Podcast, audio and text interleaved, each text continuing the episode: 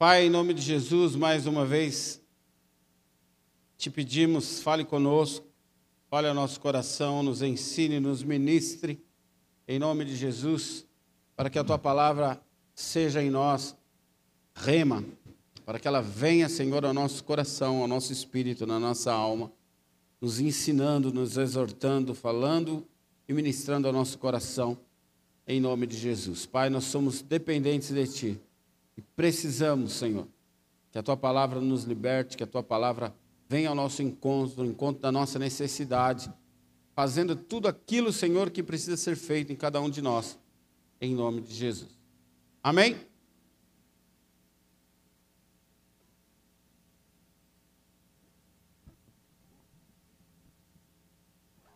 Quem gosta de natureza? Sabe aqueles programas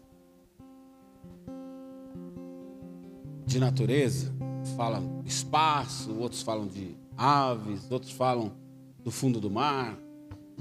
É maravilhoso a gente ficar observando aquilo, como é perfeito as coisas que Deus fez. Amém?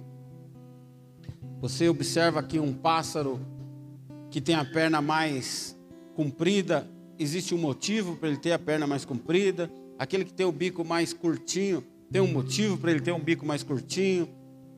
Alguns que mergulham e vão até o fundo da água assim para pegar peixe. Aí você olha, o esqueleto dele é oco, as penas dele são impermeáveis, porque senão ela absorveria a água e ele não ia conseguir sair da água e voar. Então você vê que nada é por acaso, tudo é perfeito. O pólen das flores, ele é grudento para quando a abelha ou outro inseto vem até ele se alimentar daquele pólen, os pólen grudem neles, aí eles vão até outra planta, outra flor e polinizam a flor por causa daquele pólen que veio grudadinho nele. E vai acontecendo tudo de uma forma natural, como um reloginho. Né? Então você observa que tudo na natureza tem um sentido. Tudo na natureza tem um propósito. Mesmo que quando a gente olha lá e dá um pouco de dó, quando o leão corre atrás de uma gazelinha lá, de um filhotinho de zebra e mata, dá dó, né? Mas ele precisa comer. Não tem um fast food, não tem um Habib's. Não tem um, um Burger King para ele lá se alimentar de um, de um hambúrguer bem passado. Tal. Ele tem que comer a zebrinha. E faz parte do ciclo da vida dos animais. Se com toda a natureza, tudo que a gente pode observar, desde as estrelas até a maior profundeza do mar, tudo funciona como um relógio, numa sincronia e numa perfeição exata. Porque muitas vezes nós achamos que nós somos colocados aqui por acaso. Achamos que a nossa vida não tem sentido. Quantas vezes no momento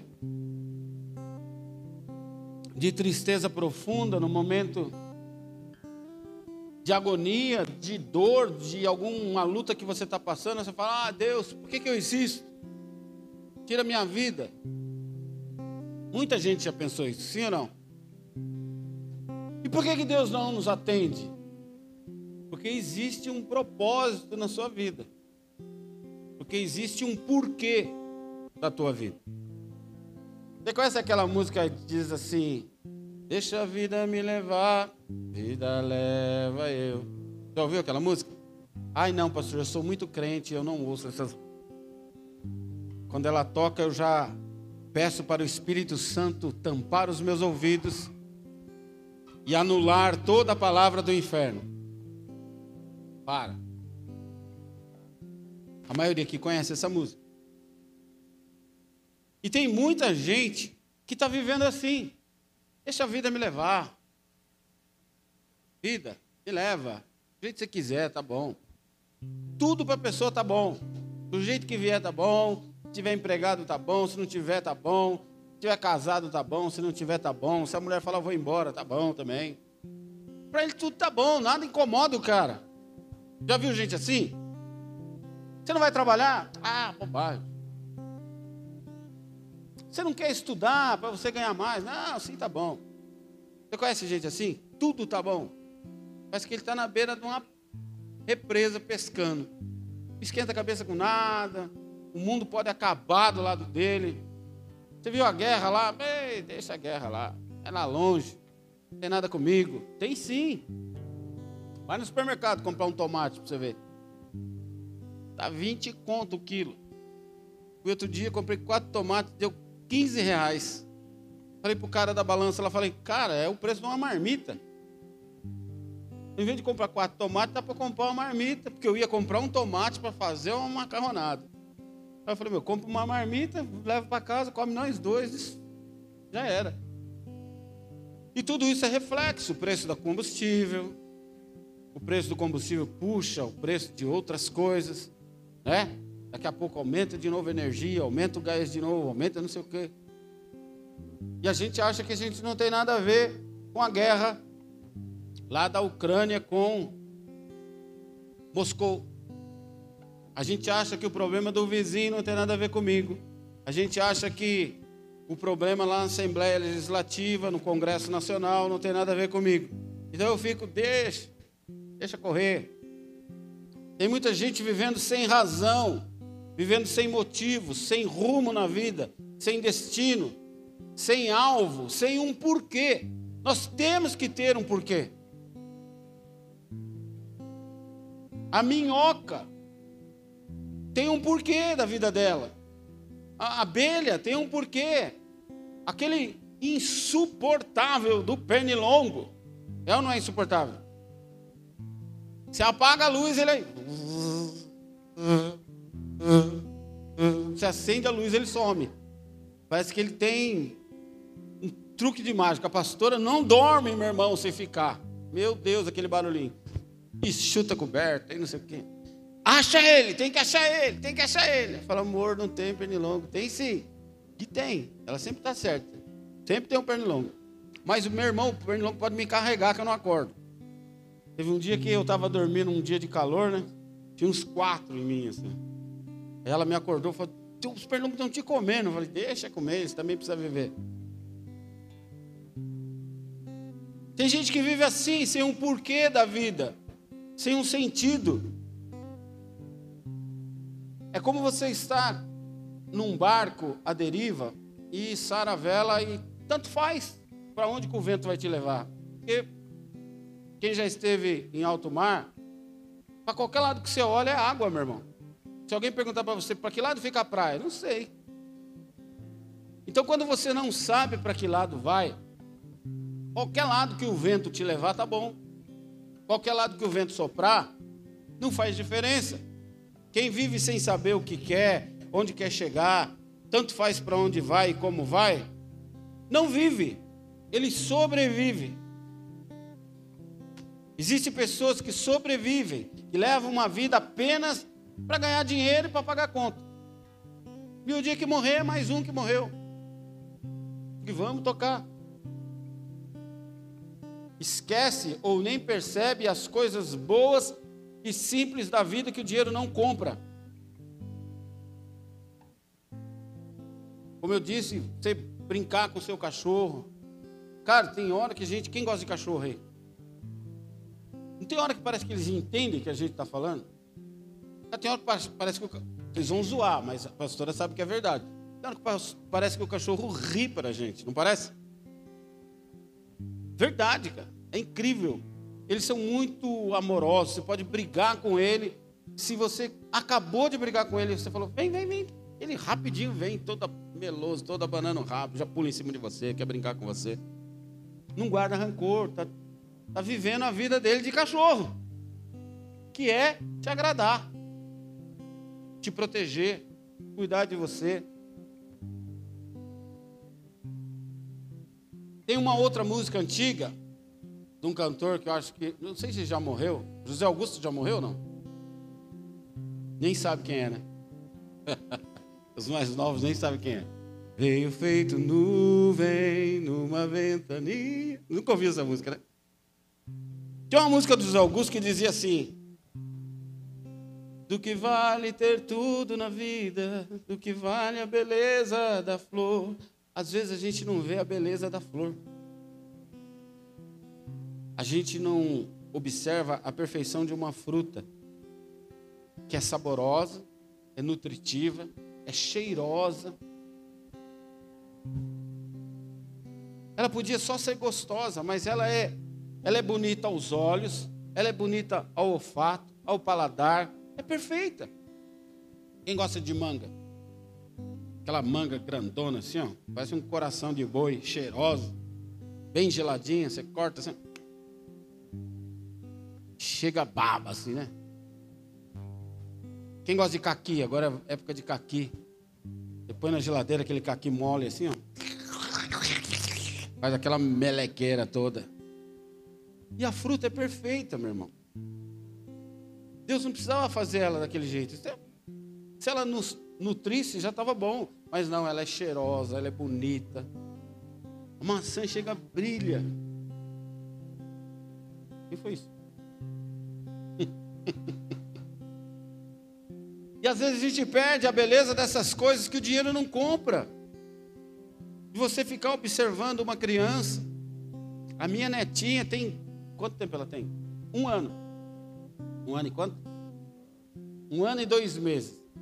Cara, ela. Um ano e dois meses. Ela pega uma panelinha e fica brincando de comidinha e dá a colherinha para a gente comer. Cara, tem um ano. Você canta para ela a musiquinha do pintinho amarelinho, ela já faz assim. Você dá um celular na mão dela, ela já corre o dedo. Cara, é, é muita inteligência para ser algo insignificante que passe despercebido aos nossos olhos. E isso, às vezes, a gente não percebe.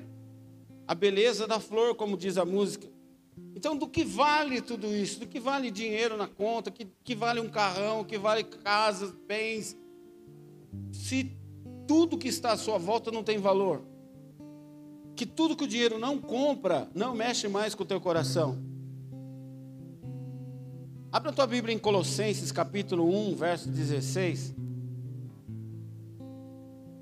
A, a palavra que eu usei como base ontem na oração da madrugada, a gente faz oração toda quarta-feira, eu e a pastora, às três da manhã.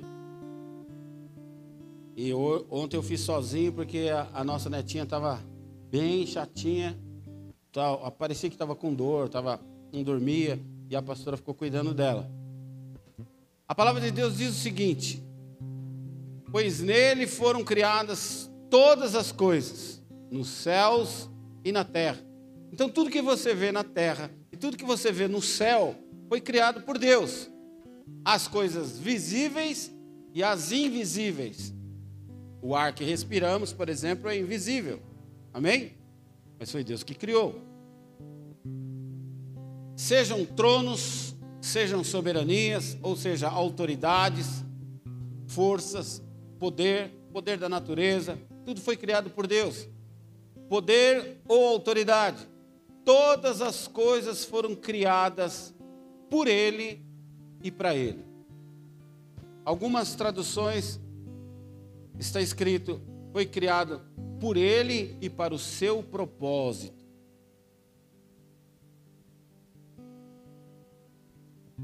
Do que vale uma vida sem o que realmente nos importa? Essa é a grande pergunta que nós devemos fazer a nós. O que realmente importa para mim nesta vida? Os meus filhos? O meu casamento? A minha posição social? O meu dinheiro? Eu conheci uma pessoa que ele vivia para guardar dinheiro. Ele ganhasse 3 mil, ele vivia com mil, guardava dois. Mas ele vivia uma vida de miséria. Miséria na forma de se vestir, miséria na forma de se alimentar, não se divertia, não ia para lugar algum. Tinha um carro que não saía da garagem, a gente zoava ele, falava que a gasolina do carro dele era original de fábrica. eu vi ele quebrar ovos e passar o dedo por dentro da casca, assim, para tirar o último gota da clara. E ele ficava todo feliz quando ele puxava o extrato do banco e mostrava para a gente: olha quanto que rendeu a minha poupança. E a gente falava, cara, que cara pobre. O que, que adianta ele ter dinheiro e não poder gastar esse dinheiro? O dinheiro foi feito para você usar e não para ele usar você. Ele foi criado para trazer conforto ao homem, não escravidão ao homem. E muita gente é escrava do dinheiro. A única vez na Bíblia em que você vê Deus comparando algo a Ele como Deus é o dinheiro. Não poderão servir a dois senhores, pois agradarão a um, desagradarão a outro. Não poderão servir a Deus e a Mamon, que é o Deus do dinheiro. Então a grande pergunta que nós devemos fazer é o que realmente importa para mim nessa vida. Será que eu nasci apenas para ser um vendedor, para ser uma dona de casa, para ser um médico, um advogado, um motorista, um policial, um pedreiro? Será que eu nasci apenas para isso? Será que a minha vida se limita nisso e pronto? Olha para quem está do seu lado e fala para ele assim: a vida é muito mais do que isso. A vida é viver. E é viver com um propósito. Muitas pessoas apenas passam pela vida. Saiba você que nessa vida você não é apenas um passageiro, mas você faz parte da equipe. Você faz parte do time que faz a vida e o mundo acontecer. Você já pensou se Deus tivesse criado a terra e não tivesse colocado o homem na terra? A terra seria hoje tomada por uma grande floresta, cheia de animais, um comendo o outro, mas não haveria nenhuma evolução inteligente. É claro que o homem já destruiu muita coisa, sim, mas justamente por ele ser inteligente. Você faz parte do time, você faz parte da equipe que faz a máquina do mundo girar, a máquina do mundo funcionar. Quantas pessoas passam pela vida de tanta gente sem marcá-las? Às vezes você ficou casado 10 anos e se separou e hoje a pessoa nem lembra mais de você. Às vezes você trabalhou com alguém 10 anos e se alguém perguntar, oh, lembra do fulano que trabalhava com a gente? Pô, cara, não lembro não. Porque não fez a menor diferença você viver naquele ambiente. Não fez a menor diferença você viver com aquela pessoa. Tem gente que é assim. Tanto faz. Ela pode passar onde for que ela não marca ninguém. Ela não não representa nada para ninguém, nem para ela mesma o que realmente nos importa na vida. Nós construímos monumentos fenomenais na terra, mas esquecemos de investir no céu. Queremos juntar riquezas, quanto maior, melhor, na terra, mas não investimos um centavo no céu. Força de expressão, amém? Não que você tenha que investir alguma coisa no céu. Não que a moeda que você coloca, o dinheiro que você coloca no gasofilácio, faça alguma diferença no mundo espiritual. Mas nós vivemos muitas vezes como se o céu não existisse, como se Deus não existisse, que tudo é o acaso. Queridos, o camarada tem que ter muito mais fé para achar que tudo isso é por acaso do que acreditar na Bíblia. Muitas vezes nós priorizamos tudo na nossa vida, menos o reino de Deus e a sua justiça. Vivemos pelas coisas efêmeras, coisas que são passageiras, que hoje existem, amanhã já não existem, e nos esquecemos de nos preocupar com as coisas eternas.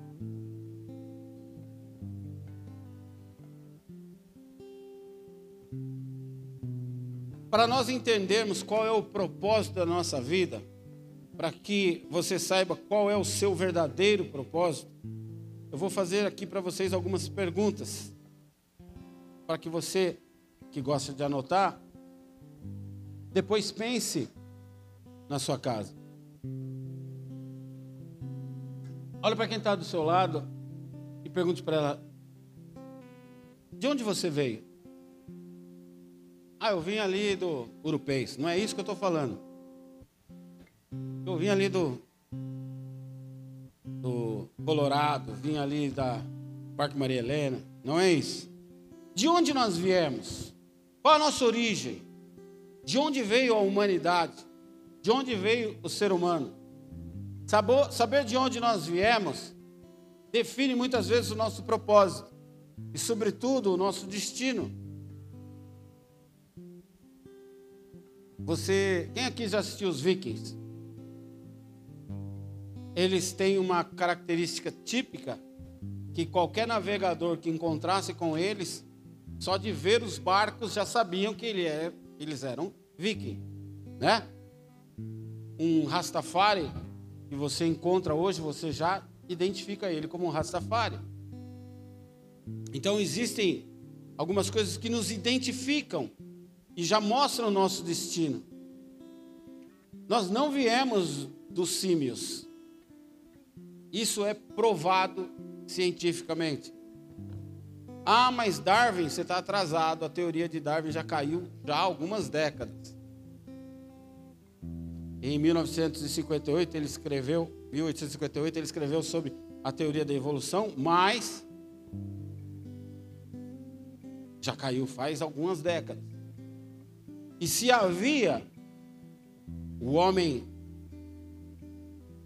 que ele chamava de homem macaco, e havia o homem erectus, que sou eu e você, que nos apoiamos nas duas patas traseiras, Onde está o intermediário entre eles?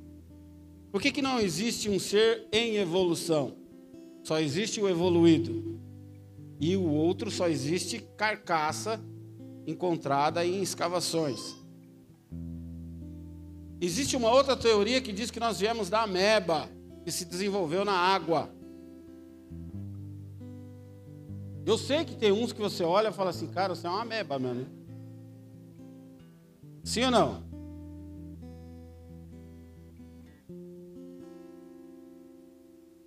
Um dia eu fui trocar um, uma pessoa me chamou para trocar o bujão de gás. Eu fui trocar o bujão de gás. Foi uma mulher que me pediu para eu trocar um bujão de gás e falei, ah, acho que o marido não está lá, né? Quando eu entro na sala para trocar o bujão de gás, está deitado assistindo televisão. Aí já dá vontade de dar uma voadora, né? Eu falei, caramba, mano, o cara está deitado aí, não troca o bujão. Aí eu falei, vamos lá dar uma força para eu trocar o o gás. Falou, ah, não mexa com isso não. Não sei fazer isso não. É difícil, né, trocar um gás? Muito. Tira um e põe outro. Olha que difícil. Pode explodir na tua casa. Talvez esse veio da meba. Nós somos resultado de uma criação. Alguém nos criou. E essa criação tem evoluído aos milhares de anos. Ah, pastor, então o senhor acredita na evolução? Sim, na evolução intelectual do homem. É? Há, há alguns milhares de anos o, o homem usava uma leitura cuneiforme, onde ele pegava uma plaquinha de argila e fazia alguns, uma ferramentinha, fazia uma, escrita que até hoje é difícil de decifrar.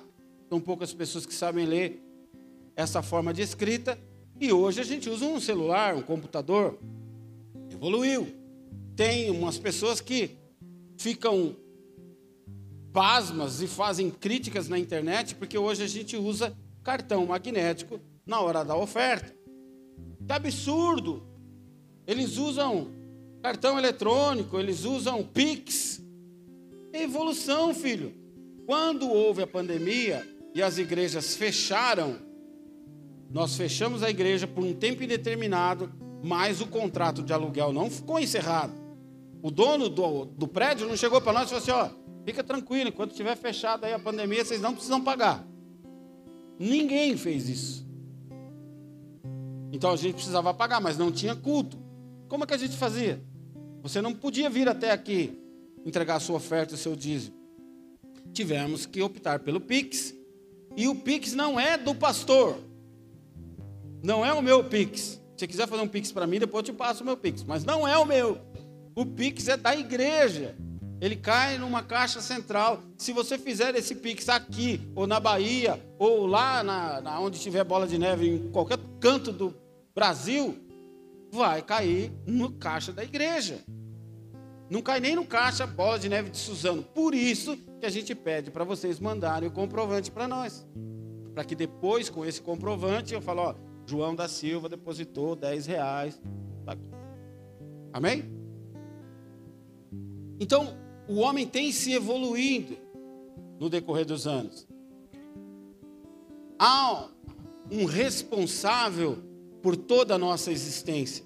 Há alguém que arquitetou, que bolou, que planejou e tem administrado e orquestrado tudo que nós vemos na natureza. Nada é por acaso. Alguém que nos criou, que se importa conosco, que nos deu um destino, um alvo e um propósito. Amém? Este objeto foi criado com um propósito. Esse objeto foi criado com um propósito. Esse objeto foi criado com um propósito. Por que você acha que você veio no acaso? Você está jogado aqui no nada, sem destino, e que não faz a menor diferença você existir ou não existir. Então você saiba que você veio de Deus. Amém? Você foi criado por Deus. Quem somos? É a segunda pergunta. Somos criados à imagem e à semelhança de quem nos criou.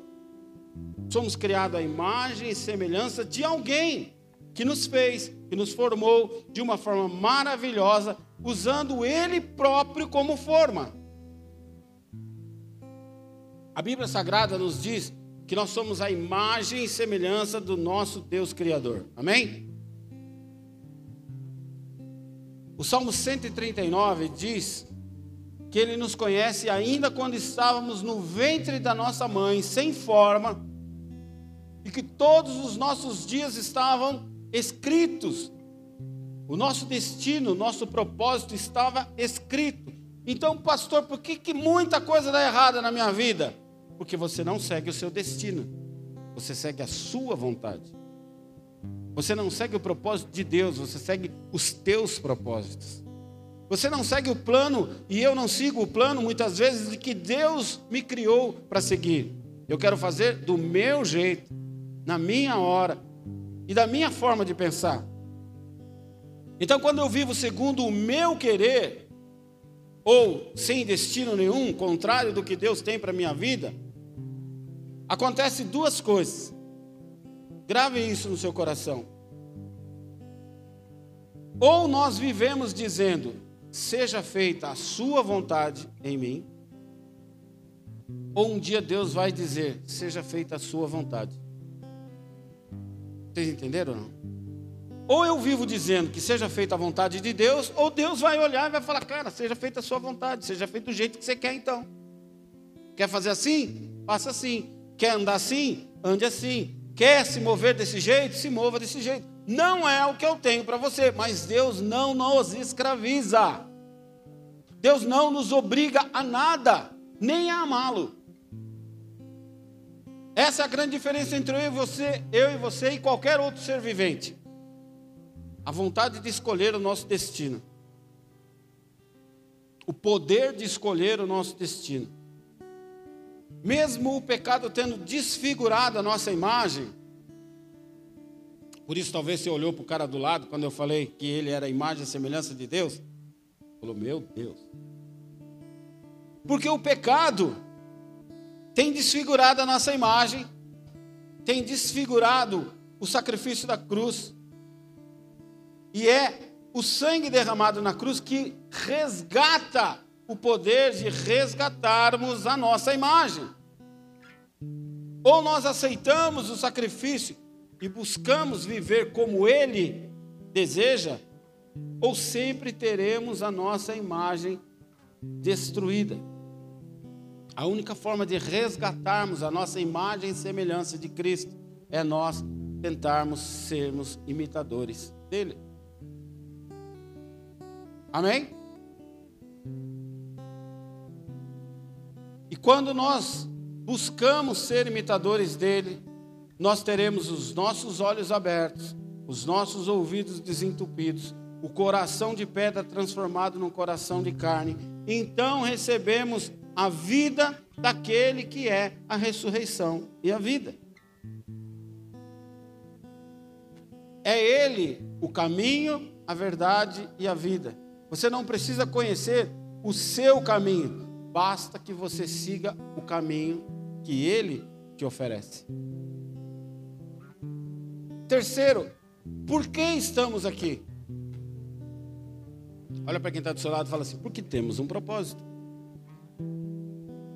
Não caímos no planeta, não caímos nesta cidade, não caímos nesta família, não caímos nesta igreja por acaso, e muito menos porque escolhemos. Viemos a tudo isso para cumprir um propósito divino para as nossas vidas. O destino principal das nossas vidas é fazer a vontade daquele que nos enviou. Abra aqui, João 6,38.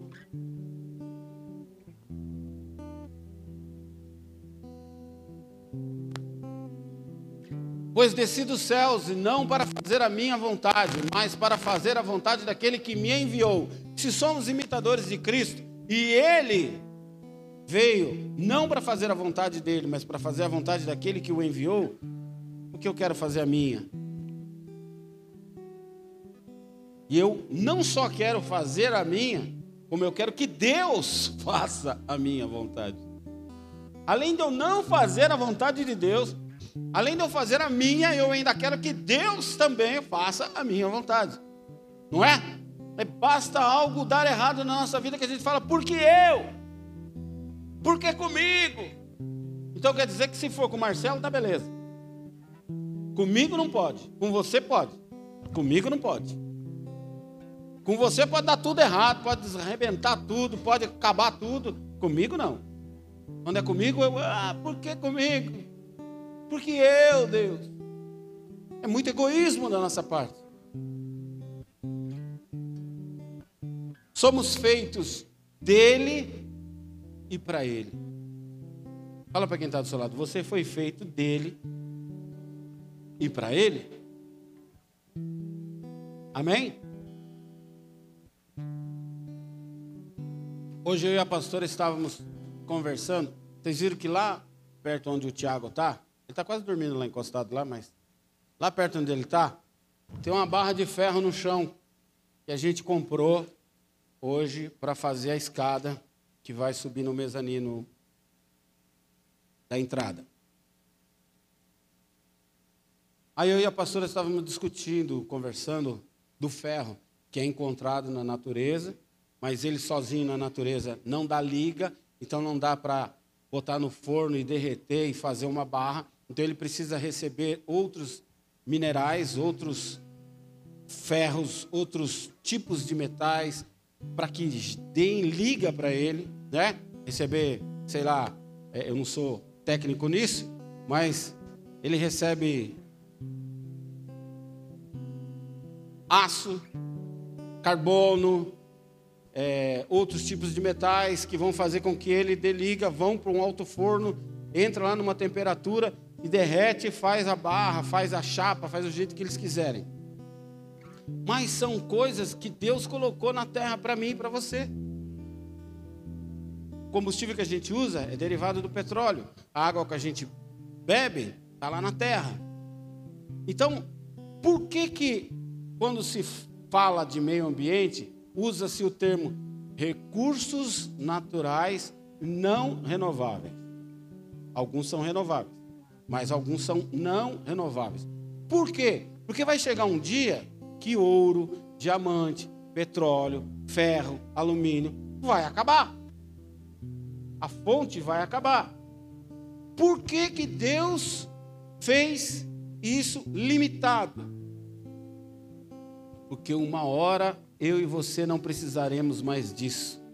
Porque um dia eu e você vamos para um outro lugar onde não precisaremos mais desses recursos naturais. E Deus sabe disso. Então Deus sabia que eu não precisaria de uma fonte inesgotável. Assim como o maná teve dia para chegar e dia para parar de descer, os recursos também. Vai chegar uma hora que você não vamos mais precisar porque essa aqui não é a nossa morada. Essa aqui não é o nosso ponto final, o nosso destino. Amém? Fomos feitos dele e para ele. E Jesus nos ensina a amar a Deus sobre todas as coisas, repartindo com todos que cruzarem os nossos caminhos a doce e libertadora palavra de Deus. Deus não mandou eu chegar para você e falar: sabe o que, que eu acho? E Deus não mandou você falar para quem está do seu lado o que você acha. Deus mandou nós compartilharmos a doce e libertadora palavra dEle. Porque só ela liberta, só ela cura, só ela salva, só ela traz salvação para o homem perdido no pecado. E ele manda nós fazermos discípulos. O que é fazer discípulo? É fazer pessoas parecidas, iguais, semelhantes. Deus não mandou você criar anjos. Sabe por quê? Porque você não é.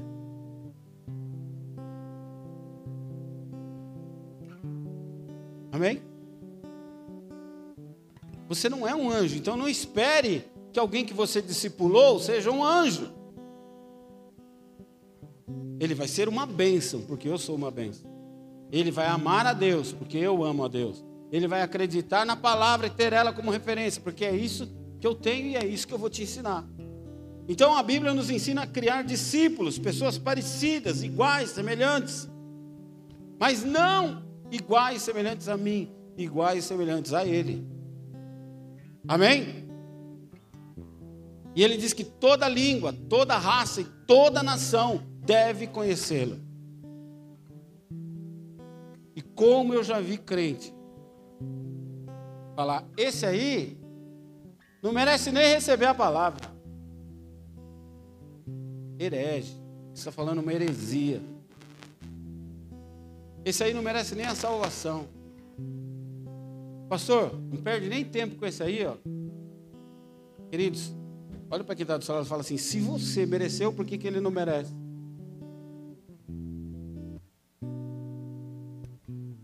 Não vivemos para nós mesmos, nem para nossos deleites, nem para agradar os nossos corações, nem para acumularmos riquezas. Estamos aqui para adorarmos a Deus, não para nos conformarmos com esse mundo, mas para sermos transformados pela renovação da nossa mente. Eu tenho certeza que se você, ainda que tenha uma semana de igreja, você chegou aqui de um jeito e hoje você está de outro. Você pensava uma coisa e hoje você pensa outra. Você via de uma forma e hoje você vê de outra. Sim ou não? Sobre vários aspectos, sobre muitas coisas. Então nós estamos sim sendo transformados pela renovação da nossa mente. Amém?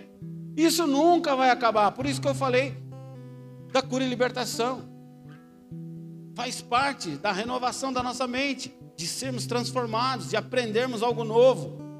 Nós devemos refletir a luz de Deus que há em nós para esse mundo que vive em trevas. Amém? Não é a minha luz. Temos irmãos da igreja que diz que encontraram com um pastor que já foi pastor deles um dia. Aí o pastor, para querer dar uma pescadinha no aquário, ô, oh, vocês estão aonde? Ah, nós estamos lá no Bola de Neve. Ah, Bola de Neve. Bola de Neve. Já ouvi falar. Faz uma visita para mim lá na igreja qualquer dia. Lá está uma benção. Dia de quinta-feira eu arrebento. Aí eles me contaram rindo. Eu falei, ah, você devia ter falado para ele. Lá na minha igreja também tem um cara que arrebenta, chama Espírito Santo de Deus. Entre você e o Espírito Santo, eu vou ficar com o Espírito Santo. Queridos, eu não arrebento. Tem hora que eu saio daqui, eu falo para a pastora assim: Nossa, hoje foi ruim, né? Aí ela fala: Não, amor, foi uma benção. Porque amor é amor, né, meu irmão? Fala a verdade. Não, amor, foi uma benção. Mas quando foi ruim, ela fala também: Nossa, não vi a hora de acabar. Brincadeira. Porque a gente é autocrítico. Amém? Então, eu sei que tem, tem culto que flui, que a gente sente a presença, que sente fluindo e tal. Mas tem culto que parece que fica travado, parece que você não consegue desenvolver o que você está querendo falar, o pensamento que estava aqui, que está no coração. E fica, e às vezes isso é espiritual. Amém? O inimigo fica retendo e não quer que você receba o que Deus tem para te entregar. Mas nós viemos aqui para refletir a luz de Deus que há em nós, não algo nosso mas a luz de Deus que há em nós. Então a minha luta não é para que você se convença de algo que eu estou falando, a minha luta é para que você receba o que Deus tem para você nessa noite. Amém? Porque, queridos, sem Deus, a Bíblia diz que nós não somos nada. Sem mim, nada podeis fazer. Então nós devemos refletir a luz de Deus que há em nós distribuir riquezas incontáveis e insondáveis que há na palavra de Deus para todo aquele que cruzar o nosso caminho. Amém? E para finalizar, para onde vamos? Nós nascemos de um lugar, estamos aqui com um propósito, e para onde vamos? Um dia, numa entrevista com o Nelson Ned, o entrevistador começou a perguntar da conversão de Nelson Ned. Nelson Ned é uma pessoa que já foi muito rica, ganhou Grammy, foi premiado em outros países, já cantou na Broadway, já cantou em vários lugares.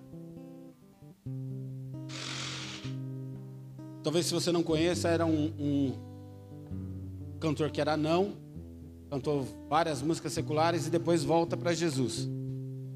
E o apresentador perguntando para ele, ele falou assim: Olha, eu era muito rico, tinha várias mulheres, era bem recebido em vários países, como uma autoridade é, é, é, governamental. Mas aí eu caí nas drogas, me afundei, me arrebentei todo, e hoje voltei para Jesus. Não sou mais rico, não sou mais bem recebido em muitos lugares, mas sou feliz. Aí o apresentador falou assim: então você perdeu, porque você estava bem e agora você está lascado. Nelson Ned virou para ele assim: lascado está você. Porque se eu morrer hoje, eu sei para onde eu vou. E você vai para onde? Simples assim. Eu sei de onde eu vim, eu sei quem eu sou e eu sei para onde eu vou. Eu sei qual é o propósito de Deus para minha vida. Para onde vamos? Nós viemos dele e voltaremos para ele. A Bíblia diz que diante dele toda língua confessará e todo joelho se dobrará.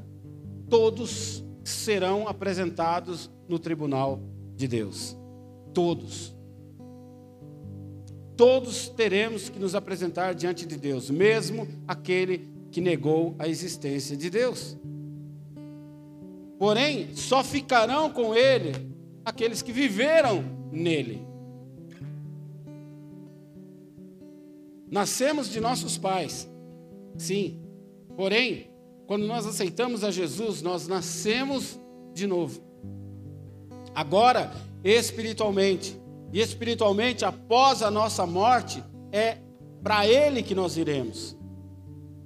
Por quê? Porque o céu é a nossa origem. Amém? O céu é a nossa origem. Nós não temos este lugar como destino. E eu te pergunto, você sabe qual é o seu destino? Você tem certeza da tua salvação? O céu sim pode ser o seu lar, pode ser o seu destino. E isso só depende de você. Amém? Aqui nós somos forasteiros e peregrinos. Forasteiros porque não pertencemos a este lugar. Peregrinos porque estamos aqui de passagem. A nossa pátria é o céu. A nossa herança é o céu. Lá está o nosso verdadeiro tesouro. Apesar da jornada ser pesada de passarmos por aqui, viver o propósito de Deus é caminhar para a sua morada. Quem vive apenas das circunstâncias, elas é que darão direção e destino para você. Já viu gente que só reclama? Ah, tá difícil, pastor. Ah, eu já tentei parar de fumar, não consigo. Já tentei parar de usar droga, não consigo. Eu já tentei parar de trair minha esposa, não consigo. Ele vive das circunstâncias. Então, enquanto você estiver olhando para as circunstâncias, elas vão reger o seu destino. Elas vão dar o seu destino. Mas quando você parar de olhar para as circunstâncias e começar a olhar para o seu propósito, ele dará o seu destino. Ele vai reger o seu destino. O mesmo Deus que te criou, é o mesmo Deus que te chamou, é o mesmo Deus que te justificou do pecado, e Ele estará te aguardando na glória, na sua morada celestial. Agora, se você acha que tudo isso é história para boi dormir, é história da carochinha, e você prefere ficar com Karl Marx, vamos ver para onde o Karl Marx vai te levar.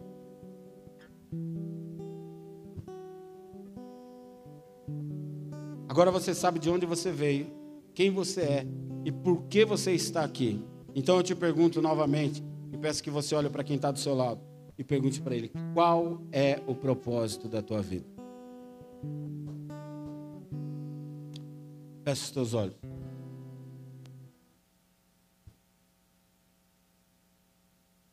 Qual é o propósito da sua vida? Não importa como tem sido a sua vida, você pode mudar isso. Porque enquanto há vida, há esperança. Enquanto há esperança, há salvação.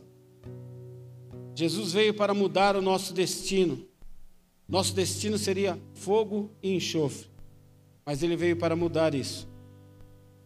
Ele veio para nos dar vida e dá-la em abundância, aqui e na eternidade. Você não está aqui hoje, neste lugar, neste dia, por acaso. Deus, na sua infinita sabedoria, já sabia e já tinha reservado esse dia, esse momento. Porém, cabe a você hoje decidir o que você quer: bênção ou maldição, morte ou vida eterna. A Bíblia diz que esse mesmo Deus que vai nos julgar, ele nos dá a oportunidade de termos vida eterna, salvação eterna.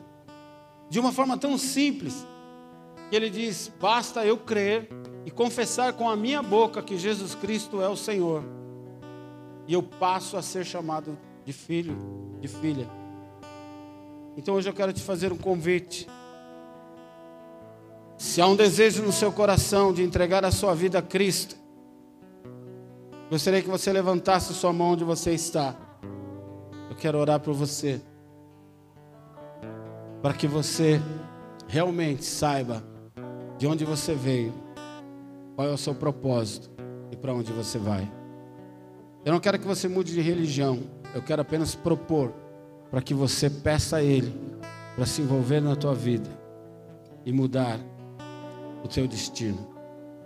Levante sua mão onde você está. Eu quero orar por você. Pai eterno, Pai amado, eu quero apresentar essas vidas a Ti. Pedir ao Pai que elas venham cada dia mais compreender na mente e no coração que há um propósito do Senhor para a vida de cada uma delas. que o Senhor as chamou, que o Senhor as criou, que o Senhor as trouxe até aqui, para dar direção às suas vidas, para que eles venham cumprir um propósito nesta terra, um propósito nesta cidade, um propósito nesta família, um propósito nesta igreja. Pai, em nome de Jesus, que elas venham ter experiências pessoais contigo, que o seu Espírito Santo venha convencê-las do pecado, da justiça, do juízo. Em nome de Jesus, que o seu propósito crave no coração de cada uma delas e que elas sejam cumpridoras daquilo que o Senhor tem escrito na eternidade para a vida de cada uma delas. Em nome de Jesus. Pai, eu te peço, nos ajuda como igreja, como pastores, como diáconos, presbíteros, como homens e mulheres de Deus. Nos capacita e nos ensina a ajudá-los, a ajudá-los nessa caminhada, a ajudá-los a descobrir e a desenvolver o propósito do Senhor para a vida de cada uma delas. Em nome de Cristo Jesus. Eu te peço, Deus, faz um milagre na vida de cada uma delas. Confessa comigo, meu irmão. Senhor Jesus, perdoa os meus pecados. Escreve o meu nome no livro da vida. Pois a partir de hoje eu te tenho como meu único e Senhor e Salvador. Em nome de Jesus. Pai, a partir de hoje, Senhor, que o Senhor seja aquele que rege o destino de cada uma delas, o propósito de cada uma delas, em nome de Jesus. Amém e amém. Se você crê nisso, aplauda o Senhor.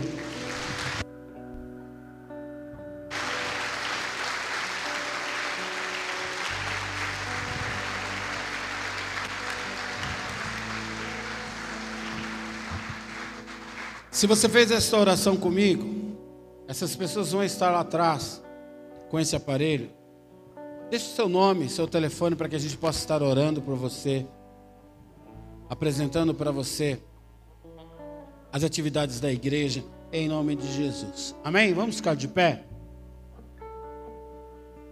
Vamos adorar o Senhor. Ser para um propósito nos céus e na terra, em nome de Jesus.